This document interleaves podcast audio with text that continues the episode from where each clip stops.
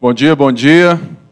Abra aí a sua Bíblia em Romanos 2. Você que chega hoje, nós estamos na nossa série da carta de Paulo aos Romanos e vamos verso a verso, se Deus assim nos der a chance.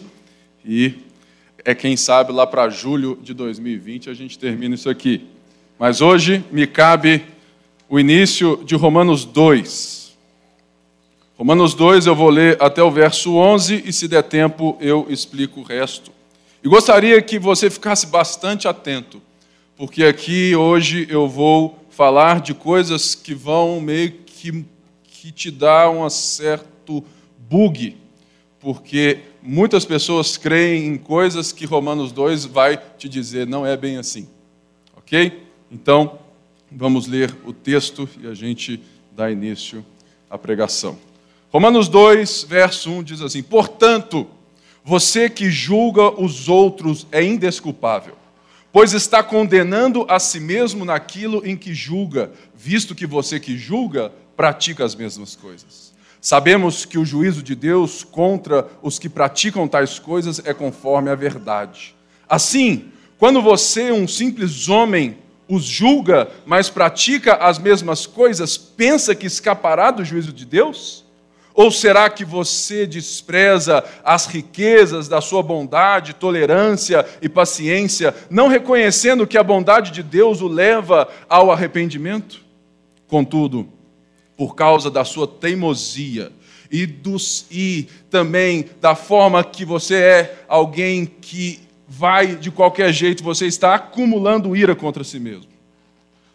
Para o dia da ira de Deus, quando se revelará o seu justo julgamento. Verso 6: Deus retribuirá a cada um conforme o seu procedimento. Ele dará a vida eterna aos que, persistindo em fazer o bem, buscam glória, honra e imortalidade. Mas haverá ira e indignação para os que são egoístas, que rejeitam a verdade e seguem a injustiça. Haverá tribulação e angústia por. Aqui, volta mas nós vemos a ira e indignação para aqueles que são egoístas, que rejeitam a verdade e seguem a injustiça. Haverá tribulação e angústia para todo ser humano que pratica o mal. Primeiro para o judeu, depois para o grego, mas glória, honra e paz para todo o que pratica o bem. Primeiro para o judeu, depois para o grego.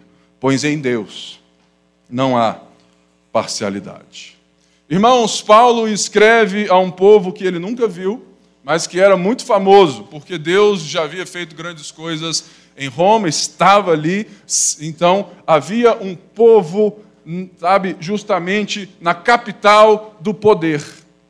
E pessoas estavam indo e vindo, vendo um conjunto de ideias diversas, porque aonde tem Muita gente, aonde tem muito poder, tem muitas ideias rolando, muitas filosofias sendo ditas, e Paulo então quer ter certeza que ele vai, de alguma forma, participar daquilo que Deus tem feito em Roma e espera que os romanos o enviem para a Espanha. E nós vimos nos últimos cultos que Paulo escreve a respeito do Evangelho de Deus. Ele quer nos dizer, em primeira instância, que Deus exerceu a sua justiça de uma maneira que só Ele poderia fazer quando Ele envia o seu próprio filho, e o seu próprio filho, sendo homem, viveu uma vida segundo a lei do próprio Deus, segundo aquilo que Deus criou o homem para ser, e o próprio Deus se entregou por nós, a ira de Deus foi derramada sobre seu filho, ele levou sobre si o castigo que nos traz a paz. E essa é a notícia que Paulo diz, por quê? Porque o Evangelho é o poder de Deus para a salvação.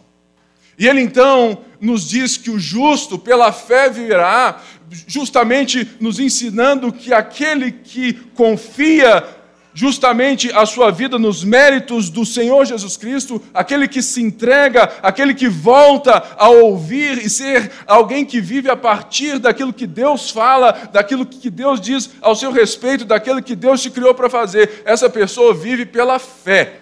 E ele é justo porque agora ele recebeu, ele foi justificado, lhe foi imputada justamente aquilo que Deus fez por ele, porque não havia jeito dele se voltar a Deus. E Paulo, então, a partir do 1, 18, começa a mostrar que todo ser humano debaixo do céu, toda pessoa que já existiu nesse mundo, está morto no pecado. E não apenas isso, que isso é a verdade e por essa verdade Deus irá julgar todas as pessoas que não confiarem na obra do seu filho, porque Deus fez o caminho até nós. E nós lemos e vimos que do 1:18 até o finalzinho ele nos mostra como que a ira de Deus se revela. Vimos que nós, gentios, pagãos, tínhamos sabe, e éramos totalmente controlados pelos hiperdesejos.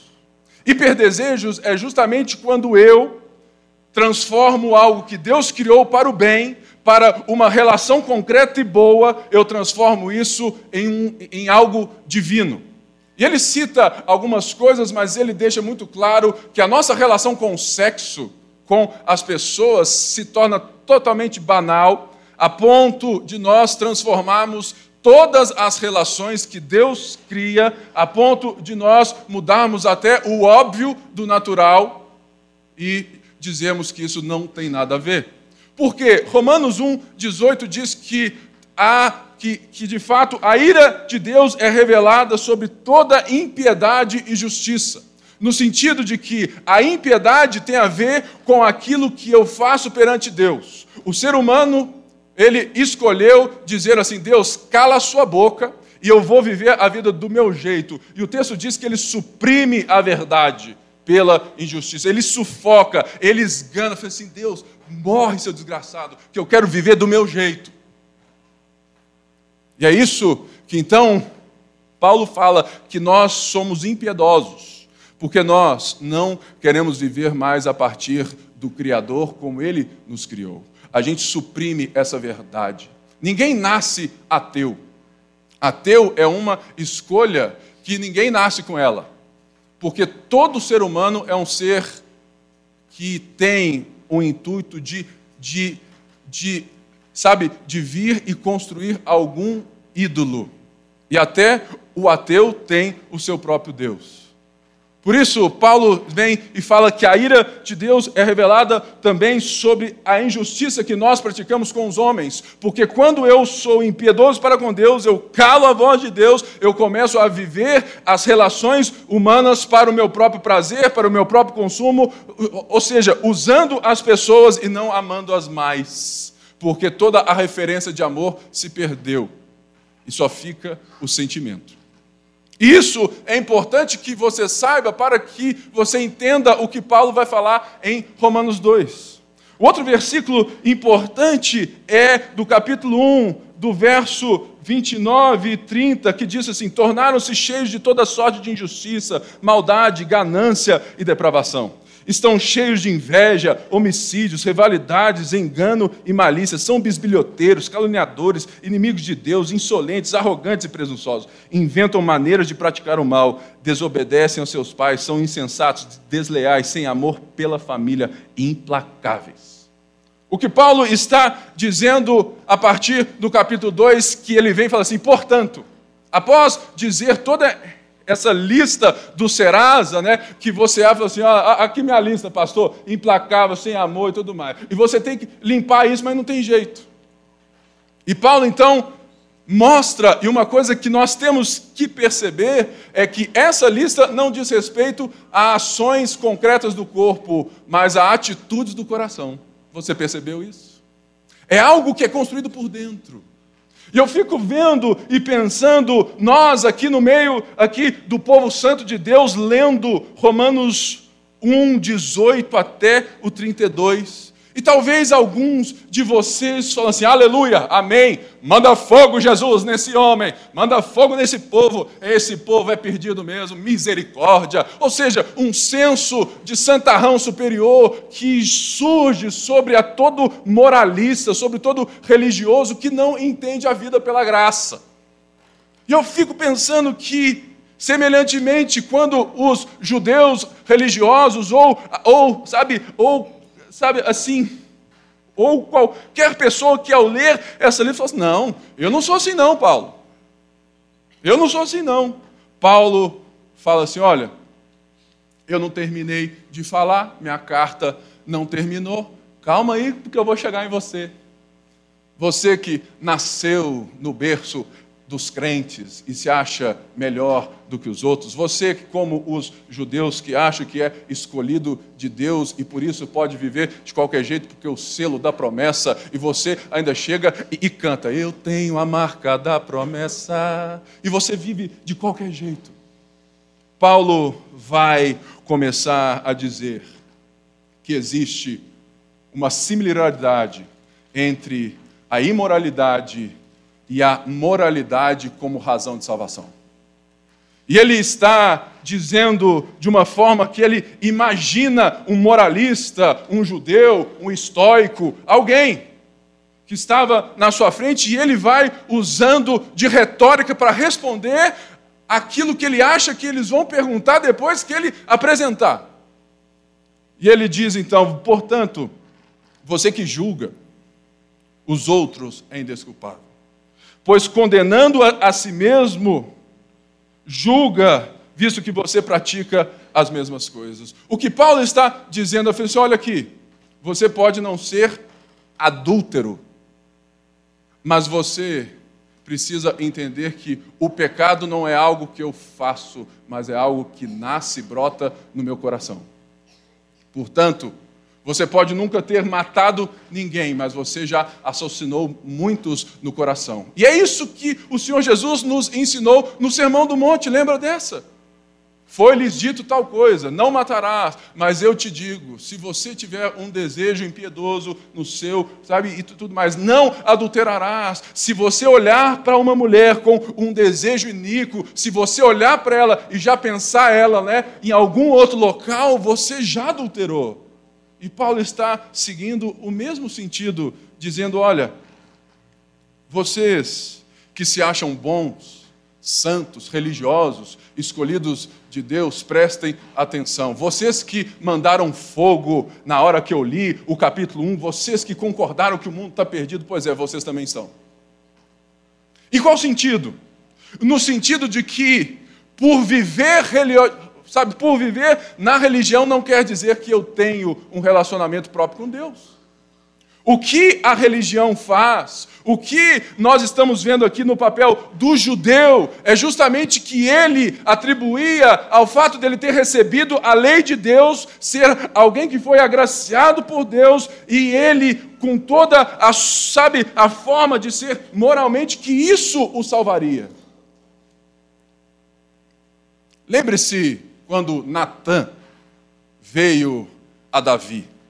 Um profeta vem a Davi e fala assim: Rei, hey, deixa eu te contar uma história. Certa vila tinha um homem rico e um homem pobre. E veio um cara de fora e eles tinham que servir alguma coisa. E o homem pobre tinha um cordeirinho. E ele era tão apegado a ela que ele vivia com ela, ele dormia com ela, porque ele era tão pobre porque só tinha uma. Ela cresceu, engordou, estava uma beleza. Mas o rico tinha muitas. Mas ao ver que ele precisava servir um banquete, ele escolhe servir com a única que, que o pobre tinha. O texto diz que Davi cirou, falou assim: um absurdo isso. Esse cara tem que morrer, esse cara tem que fazer isso com ele. No que isso? É um absurdo. E Natan vira assim: você é o cara. O que Paulo está dizendo é: judeu, você é o cara. Moralista, você é o cara, você que olha para as pessoas, você que fala muito, julgando todo mundo, dizendo que você é melhor do que elas, você é o cara, você também está perdido, você também precisa se arrepender. Por quê?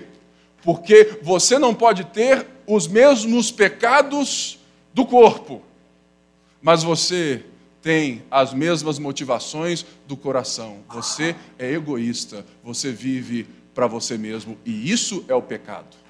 O pecado é quando eu digo, Deus, sai fora que eu sei o que é melhor para mim. Por isso, Paulo está dizendo que a religião por si só não leva ninguém à vida com Deus. Você pode estar aqui há quatro anos, ser crente há 20 anos, você pode ter as músicas todas decoradas, não precisa nem da telinha ali. Mas, se você se relaciona com Deus pelos seus próprios méritos, deixa eu te dizer, essa palavra é para você. Porque nós precisamos entender que aqui também Paulo nos lembra de Lucas 15, o filho pródigo. Ou seja, Romanos 1, os perdidos, os gentios pagãos, é como o filho mais novo que se perdeu, foi para balada, fez tudo do bom, achou que estava por cima e gastou e faliu e voltou com o rabinho entre as pernas porque ele sabia que o pai o receberia. E lembre-se, o texto diz que o pai saiu ao seu encontro. E novamente, Romanos 2 então quer dizer sobre o filho mais velho que mantinha a sua herança estando pertinho do pai, religioso, obedecendo tudo certinho, mas ele não queria o prazer com o pai, ele não queria o pai, ele queria a grana do pai, ele queria as coisas do pai. Semelhantemente, Romanos 2 é uma expressão dessa história. Sabemos que o juízo de Deus contra os que praticam tais coisas é conforme a verdade. Assim você, um simples homem, o julga. Aqui cabe um ponto. O julgamento aqui não é fazer juízo de valor sobre as pessoas em fatos concretos. Ou seja, se você chegar aqui der um soco na cara de alguém, é um fato concreto que eu posso ter e devo fazer um juízo de valor sobre isso. O que nós estamos vendo que o juízo aqui, e também quando nós usamos aquele versículo, não julgueis para não ser julgado, é um juízo no sentido de decretar um sentido final da vida de alguém. Dizer assim: ah, esse cara, esse cara nem Deus quer salvar. Ah, não. Ah, Pipe, aquela ali não. Ela, ela é demais. Não dá. Esse juízo nesse sentido. Quando nós olhamos de cima para baixo para as pessoas, falamos assim: olha, eu tenho alguma coisa e eu posso exercer tal coisa sobre você. É esse juízo que os religiosos fazem no sentido de que eles se acham melhores, porque eles não se arrependeram e não entendem o significado da palavra graça e nem da fé. E aqui então fala que nós, que Deus, ele vai contra essas coisas porque ele porque ele vai conforme a verdade. Irmãos, Deus tem um gravador invisível em cada pescoço desse lugar. Porque ele sabe de tudo. Deixa eu te dizer algo. Quando alguém fala mal de você, não fica triste, não. Sabe por quê? Porque ele só sabe aquilo, você é muito pior. Porque se você soubesse o que passa no meu coração, né? Muitas vezes você fala, assim, nossa, né? O pastor Pipe, nossa, eu tenho um conceito tão grande sobre você. Irmãos, Deus não vê só o externo, Deus vê o coração. Então, se alguém falar, ah, porque o Pipe é assim, assim, falou, glória a Deus que ele só sabe isso, ele não sabe de nada. Né? Ou seja, Deus, ele tem os fatos e ele é esse gravador, e um dia a verdade estará ali. Irmãos, não tente se esconder atrás de coisas, porque Deus conhece todas elas. E por isso ele então chega e fala, fala assim, olha, assim Quando você, um homem, a julga, mas pratica as mesmas coisas, pensa que escapará do juízo de Deus, ou seja, você acha que, que, pelo fato de ser religioso, saber a lei toda, você viver todo certinho, achar que isso vai te dar a ficha do Serasa para eu aprovar seu crédito no céu, falar assim: opa, esse aí pode ter uma casa lá em Lourdes.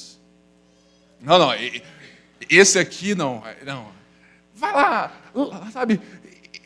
Então vamos pensar que alguém disse que existe um tal de, de, de limbo, lá, tudo mais, um purgatório. Não, vai lá para o purgatório. Não. A Bíblia diz que só existem dois destinos e que eles são concretos.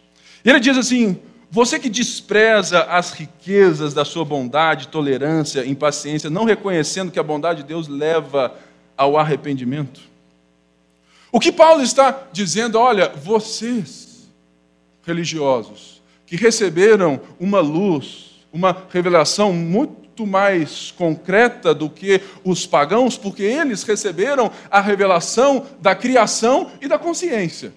Porque Paulo diz que nós somos indesculpáveis porque pela criação nós sabemos que Deus existe e nós não lhe demos glória. E nós vamos ver aqui, como nós já vimos, que Deus nos deu a consciência, todos nós nascemos com o senso divino do certo e errado, nós sabemos. Existe uma moralidade que Deus nos deu porque somos imagem e semelhança dele, todo mundo. Deixa eu te falar, então dá um soco ou dá um beijo na boca, bem dado, da esposa de um relativista. Eu duvido que ele vai falar assim: nossa, tudo é relativo, que beijo legal. Duvido. Duvido que um homem que acha que tudo é relativo, não existe verdade, não existe certo e errado, quando você se apropriar das coisas dele, ele não vai se levantar contra você. Por quê? Se ele é relativista, então o beijo que alguém dá na esposa dele pode ser verdade para aquela pessoa, então ele não pode fazer nada. Ele só tem que falar assim: é, eu tenho que ser tolerante. Mas isso é a prova de que existe a consciência. Que eu tenho certeza que o cara vai dar um belo de um soco no nariz. Falou assim: o que foi, rapaz? Você está mexendo aqui com a minha mulher?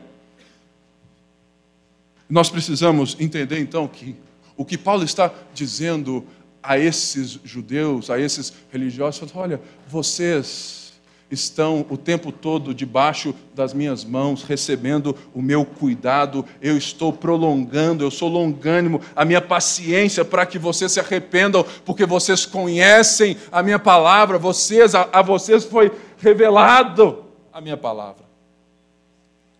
E vocês não se arrependem. Irmãos, a grande verdade é que nós precisamos entender que tanto o gentio quanto o judeu precisam se arrepender. Porque somente quem se arrepende é quem se vê incapaz de cumprir ou de chegar até onde Deus está. Por isso, Paulo está dizendo: olha, vocês estão desprezando, vocês estão banalizando toda a minha ação, toda a história, vocês estão banalizando Gênesis, vocês estão banalizando, sabe, tudo que eu fiz e abri o Mar Vermelho, vocês estão banalizando toda a história do seu próprio povo, vocês estão banalizando, porque o próprio Paulo diz em Gálatas que a lei é um condutor, é um raio para Cristo. A lei nunca salvou ninguém, nunca foi esse propósito da lei. O propósito da lei que Deus revelou a esses homens, a esse povo, é justamente um: mostrar que Deus, quem Deus é. Mostrar o tamanho de Deus, a santidade de Deus. Segundo, mostrar quem nós somos, incapazes, mortos, mostrar que ao tentarmos ser esses moralistas religiosos melhores dos que os outros, nós não vamos conseguir. Por isso que a própria lei mosaica tem as leis de cerimônia, mostrando que quando pecamos nós temos que fazer tais sacrifícios. Isso não é ou não é uma paciência de Deus? Recebendo sangue de bodes, de bichos, e é isso que Paulo está dizendo: olha, vocês desprezam isso, a ação de Deus em retardar. Irmãos, em Romanos 1, Paulo diz que ele deixou as pessoas seguir seus próprios caminhos. Ou seja, Deus, porque nós suprimimos a verdade pela injustiça, nós demos mute em Deus, Deus está dizendo que a justiça se revela, ou seja, ela já está rolando, e ele tira a mão. Ele deixa que os pagãos vivam a sua vida e as suas ações deem os seus próprios resultados. Quer dizer então que tem muita gente que sofre e coisas acontecem porque Deus tirou a mão. É uma coisa. Mas aqui existe um outro ponto. Aqui é quando Deus coloca a mão, mesmo trazendo coisas difíceis, porque Ele te ama. Porque Ele quer ser longânimo e paciente para que você se arrependa. Ou seja, o que Paulo está dizendo, fala assim: olha, mas mesmo assim vocês por causa da teimosia do coração obstinado de vocês, vocês estão acumulando ira contra si mesmos. Porque vocês conhecem a Deus, sabem o tamanho dele, o amor dele, mas vocês vivem como eles, sabe, de fato vivem como se Deus não existisse. Deixa eu te perguntar. Você vem aqui todo domingo, está na célula, está aí, dá o dízimo, você está religiosamente né, em dia. Mas sabe o que, que isso tem a ver se você não tiver a obediência pela fé? Nada. Você está acumulando ira sobre você mesmo, porque o vigor do juízo de Deus no dia do Senhor sobre aqueles que conhecem a Sua palavra e se afastaram, achando que eles mesmos têm a capacidade de matar a bola no peito vai ser muito maior do que aqueles que só receberam a luz da criação e da consciência. E é isso que Paulo está dizendo, e os termos aqui que Paulo usa são os mesmos termos que, que no grego ele vai nos lembrar de Deuteronômio. Porque o que Paulo está dizendo aqui é: vocês são idólatras. Vocês constroem deuses dentro do próprio Deus. Existe um livro é que não vende muito mais, chama A Maldição do Cristo Genérico. É muito bom. Ele expressa isso. Deixa eu te dizer, existe uma maneira de crer no Deus certo da forma errada. Existe uma maneira de ser evangélico e estar acumulando ira de Deus sobre você. Por quê? Porque você acha que o ser e o fazer pertence ao seu próprio braço. Você não se arrependeu e falou assim: olha, eu desisto. Eu desisto de ser bom, de ser correto, eu desisto porque existe um ímpeto no meu coração que deseja o mal. Eu desejo passar por cima das pessoas porque eu quero me fazer em cima delas. Eu quero status, eu quero aplauso, eu quero reconhecimento. Isso tudo, irmãos, é pecado porque nós vamos praticar então a injustiça com os homens. Então Paulo está nos chamando e dizendo isso cada vez mais. Quem, quem deseja a graça, mas uma graça que não leva ao arrependimento, despreza a graça. Adolfo Paul disse isso. Ou seja, quem deseja a graça, mas uma graça que não leve ao arrependimento, despreza a graça. Certa vez eu estava malhando, né, e tudo mais, e estava aqui lá naquele peso, e, e o meu brother Hemer disse assim: Olha, Pipe, certa vez um pastor veio aqui e disse que, que, que, que quando está muito pesado e eu venho e só encosto aquele dedinho, sabe? Você está lá quase morrendo, o cara só encosta o dedinho, você, uau. É a graça. Ele falou assim: então, Pipe, é, isso é a graça, é o leve de Deus sobre o peso. Eu falei assim: ah, ah esse pastor está errado. Ele olhou assim para mim, né? Falou assim: que isso, cara? Você é louco? Falei: sou. Então deixa eu te explicar. A graça de Deus não é uma ajudinha que Deus te dá para você chegar até Ele. A graça de Deus é Deus te tirar do banco e levantar o peso para você e falar assim: pode vir que é comigo mesmo eu faço tudo.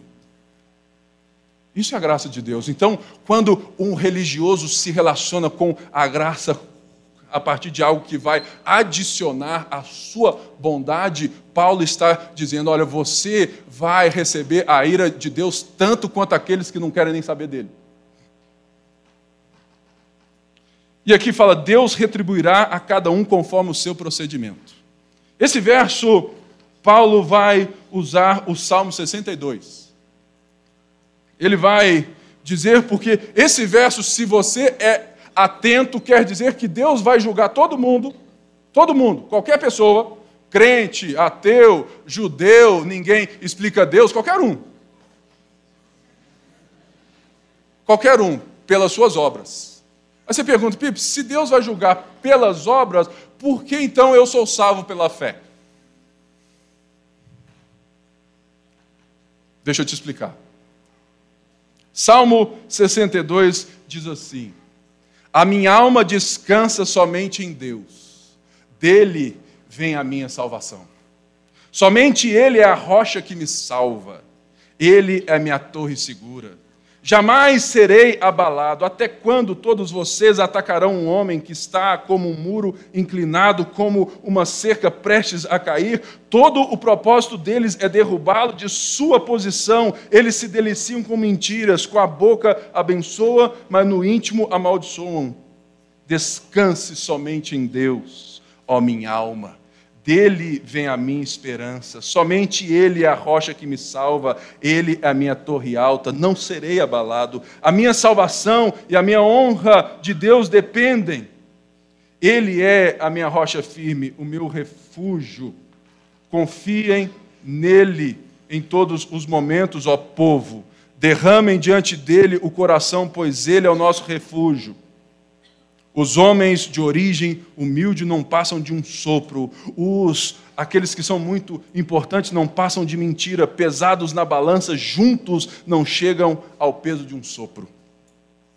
Não confiem na extorsão, nem ponham a esperança em bens roubados. Se as suas riquezas aumentam, não ponham nelas o coração. Parece Paulo falando. Uma vez Deus falou, duas vezes eu ouvi que o poder pertence a Deus. Contigo também, Senhor, está a fidelidade. E aqui Paulo usa esse verso em Romanos. É certo que retribuirás a cada um conforme o seu procedimento. Qual que é a ideia aqui? Paulo não está se contradizendo porque Paulo é burro. Paulo está mostrando algo que muitas vezes nós achamos que é. Os justos não são aqueles que fazem boas obras, são aqueles que têm, por meio da fé, a capacidade de agora viver para o bem do próximo, adorando a Deus. Ou seja, o que Paulo está dizendo aqui é que aqueles que ele diz no verso 7, 8 e 9 que irão receber vida eterna são aqueles que são justos porque praticam aquilo que professam. E somente aqueles que têm a fé no Senhor Jesus, dos quais receberam a imputação pela, sabe, de fato, a partir da obra deles, somente esses conseguem viver para o bem, conseguem buscar, porque somente esses foram salvos de si mesmos, além salvos da ira de Deus. Ou seja, mas isso precisa ficar claro. Por quê? Porque se Deus fosse julgar as pessoas, Somente aqueles que ouviram falar de Jesus e não creram seria injusto.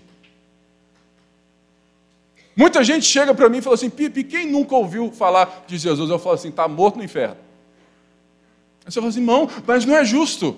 É justo porque Deus não julga por esses parâmetros, Deus julga pelas obras. Porque aqueles que creem em Cristo produzem as obras de Cristo e serão julgados por elas. Esse é o ponto. E para que todos sejam indesculpáveis, Deus não pode julgar você sobre algo que você não participou. Mas todos nós, no dia do juízo do Senhor, vamos ser totalmente nus diante daquilo que é verdade sobre nós mesmos. Por isso Deus diz que vai julgar sobre as nossas obras. E lembrando de Tiago, né? Tiago deixa assim, ele deixa isso muito claro. Porque Tiago diz o que? Olha, a sua fé sem obras é morta. Porque, irmãos, nós temos uma confusão na cabeça em achar que fé e obra não andam junto. O contrário de fé para a salvação não é obra, é mérito. Mérito.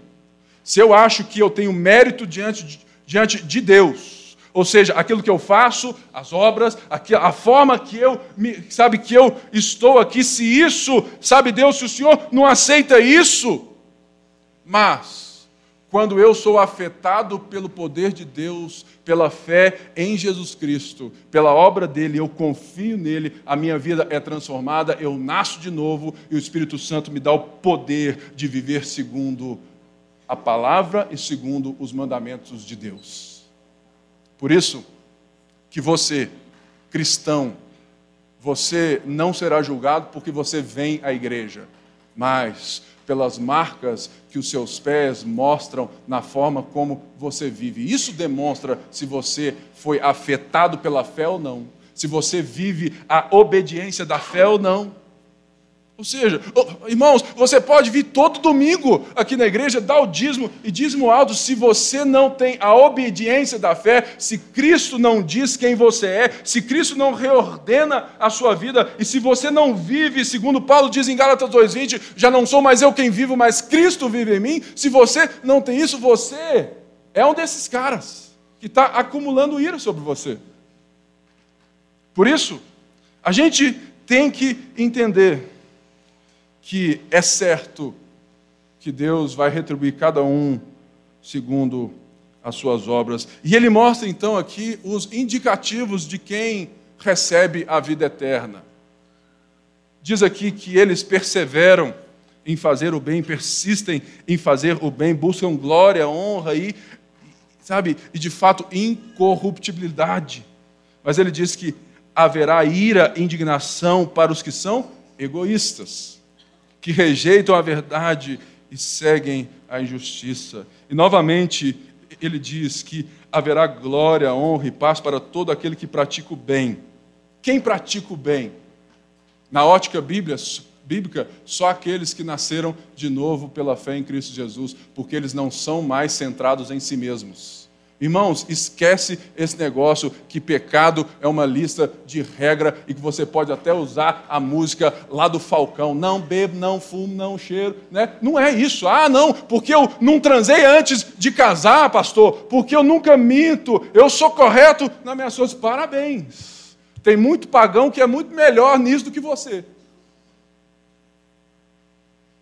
E esse é o ponto. O ponto do pecado que Paulo vai dizer mais para frente, todos pecaram, é todos se acham, todos querem a sua própria glória, todos querem ser o rei, mas aqueles que reconhecem que não foram criados para isso, aceitam o rei da glória. E por isso, já já eu fecho, já está quase. Então chega aqui versos 12 a 16, que eu vou rapidamente e depois no próximo culto a dona Renata faz um volta aqui e segue em frente. Diz assim: todo aquele que pecar sem lei, sem lei também perecerá. Ou seja, ele vai explicar isso. E todo aquele que pecar sob a lei, pela lei será julgado. Porque não são os que ouvem a lei que são justos aos olhos de Deus, mas os que obedecem à lei, esses serão declarados justos. De fato, quando os gentios que não têm a lei praticam naturalmente o que ela ordena, tornam-se lei para si mesmos, embora não possuem a lei, pois mostram que as exigências da lei estão gravadas em seus corações. Disso dão testemunho também a consciência e os pensamentos deles, ora acusando-os, ora defendendo-os. Isso acontecerá no dia em que Deus julgar os segredos dos homens, mediante Jesus Cristo, conforme declara o meu Evangelho. O que Paulo está dizendo aqui é que Deus não vai julgar as pessoas se elas ouviram ou não falar de Jesus. Se você acha que quem não ouviu falar de Jesus pode ser salvo porque não ouviu, Paulo está dizendo: não é esse o parâmetro do juízo. O parâmetro é a verdade sobre as próprias pessoas, porque elas, cada uma delas, receberam a luz de Deus. Umas receberam aquilo que nós dizemos que é a revelação geral. Deus criou o mundo e existe uma consciência, uma voz inata do que é certo e errado, e a gente insiste em fazer, e isso nos acusa, e, e é isso que o próprio Kant vai dizer. Olha o que Kant, nem crente era, hein? Diz: duas coisas me encantam: o céu estrelado acima de mim e a lei moral dentro de mim. Ou seja, os próprios filósofos, os próprios pensadores, em certo sentido, reconhecem que existe um sentido moral dentro dos homens. É por isso que eu disse: dá um soco no relativista, dá um beijo na mulher do relativista. Quero ver ele ficar falando assim: eu tenho que ser tolerante. Ele vai para cima de você na hora. Sabe por quê, irmãos? Porque nós somos criatura de Deus, imagem dele, temos atributos dele, a gente sabe o que é certo e errado.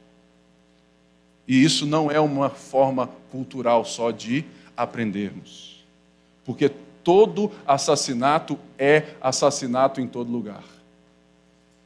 Por isso, Paulo está dizendo que quem peca sem lei será julgado sem lei. Por quê? Paulo já disse: todos nós somos indesculpáveis, porque nós recebemos a luz da revelação de Deus na criação. E isso vai ser uma maneira de vermos que nós não demos a Ele glória e nós continuamos mortos nos nossos pecados e delitos. As pessoas não serão julgadas porque elas não creram em Cristo, porque muitas nem ouviram falar dele. Elas serão julgadas pelos seus pecados, pela verdade sobre elas, que elas, tendo tido a pista sobre Deus, elas tendo vivido no mundo de Deus, não deram a Ele glória e viveram e de fato viveram para si mesmas. Ou seja, a pergunta: o índio que morreu sem ouvir de Jesus, ele vai ser salvo? Não. Infelizmente não. Então qual que é então o nosso papel?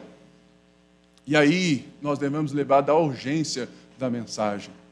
Irmãos, o evangelho é a notícia mais urgente a respeito da pessoa mais importante, sobre o assunto que mais importa. Por quê, irmãos? Porque é a única notícia, é a única boa nova, é a justiça de Deus que pode mudar a existência de uma pessoa. E a gente fica calado em todo momento, por isso que Paulo está dizendo: olha, vocês não estão percebendo, por isso que eu sou devedor de bárbaros e de gregos. Por isso que eu sou devedor, porque o amor que me alcançou, o arrependimento que Deus me deu, a fé que eu recebi, os olhos foram abertos. Eu preciso contar isso para todo mundo, e por isso que Jesus diz: toda autoridade me foi dada no céu e na terra, portanto, vão, indo, caminhando por todo mundo, preguem o Evangelho.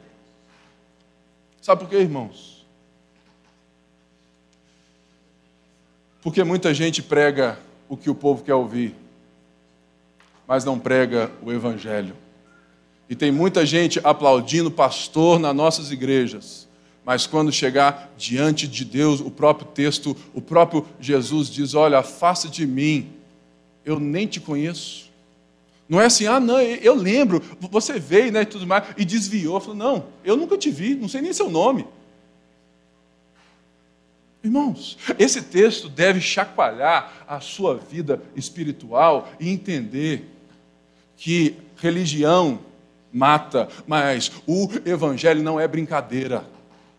Para de brincar de ser crente, para de achar que vir aqui, fazer aqui, fazer aqui vai te dar bênção, para de querer adicionar a graça ao seu mérito, porque isso vai acumulando ira sobre você. E você vai chegar adiante e vai ter a mesma surpresa deles, porque eles esperavam o dia do Senhor, mas eles achavam que seria o dia de glória, porque eles são os caras, é o povo, e Paulo está falando assim: vocês vão receber a ira.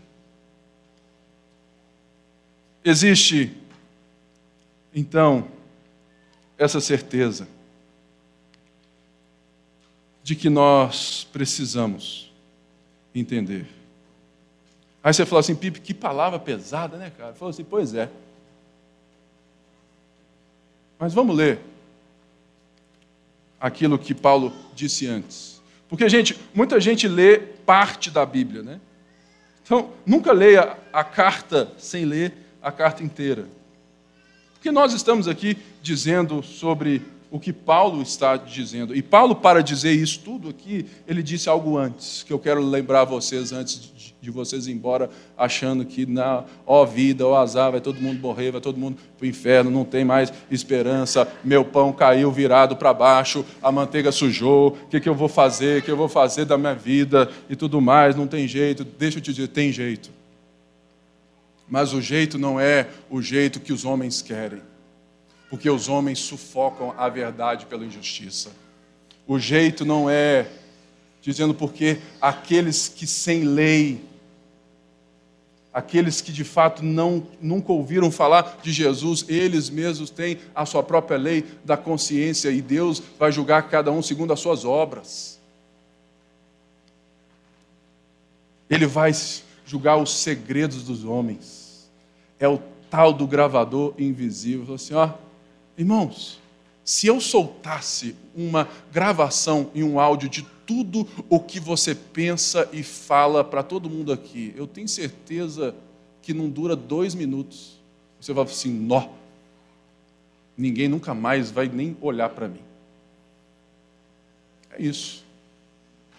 Diante de Deus vai tudo ficar claro. Fala assim, nó. Eu achei que eu estava bombando em Deus. Achei que eu estava te fazendo um favor danado. Ele falou assim, cara, não me envergonhe do Evangelho. 1,16. Porque é o poder de Deus para a salvação de todo aquele que crê. Primeiro do judeu, depois do grego. Porque no Evangelho é revelada a justiça de Deus, uma justiça que do princípio ao fim é pela fé. Como está escrito: o justo viverá pela fé. Como então nós que temos a fé em Cristo seremos julgados? Seremos julgados pelos nossos procedimentos a partir da fé. É a obediência da fé. Quando Cristo muda a minha história, tudo deve mudar dentro de mim. Ele reordena os meus sabe tudo dentro de mim, ele coloca ordem no caos. Por isso eu quero te encorajar, você que é um crente em Jesus, deixa Deus continuar dando ordem ao seu caos, deixa que ele coloque a mão, porque se você está nossa, Deus está pesado, é porque Ele te ama e Ele quer te mostrar algo, Ele quer te forjar, porque o pior mesmo é quando Deus te deixa viver a sua própria história. Fala assim, vai, vai, dá seu jeito aí. Não. O Evangelho é o poder, porque ele é a única coisa capaz de estabelecer paz entre aquilo que nós não conseguiríamos resolver. Porque Deus nos deu a paz. Ele se fez, ele, ele veio até nós, Deus voltou a falar conosco, ele se fez carne e osso por mim por você. Talvez você ouve e fale assim: nossa, que, que coisa, olha, deixa eu te dizer, somente aqueles que ouvem e creem e vivem na fé em Cristo pela obra dele, somente esses são capazes de fazer o bem segundo a ótica do bem verdadeiro, porque eles são capazes de amar as pessoas sem olhar os seus próprios interesses. E a gente está aprendendo isso. Por isso que Deus nos deu o Espírito Santo. Sem a realidade da ira presente e futuro de Deus, a cruz se esvazia. É necessário pregar a ira de Deus para dizer que ainda existe uma cruz, ainda existe um caminho, ainda existe uma porta. Jesus diz assim: Eu sou a porta, eu sou o caminho, a verdade e a vida. Ninguém vem ao Pai a não ser por mim. Ele fala: Vinde a mim, todos vós estáis cansados e sobrecarregados. Vinde a mim, todos vocês que levantaram a bandeira branca. Vinde a mim, vocês que cansaram. Fala assim: Cara, estou saco cheio de tentar viver a vida do meu próprio jeito. Eu não dou conta. É a graça de Deus que nos leva ao arrependimento. Talvez exista alguém aqui, nessa hora, que não vive a fé cristã como ela deve ser vivida eu gostaria que você refletisse hoje sobre isso.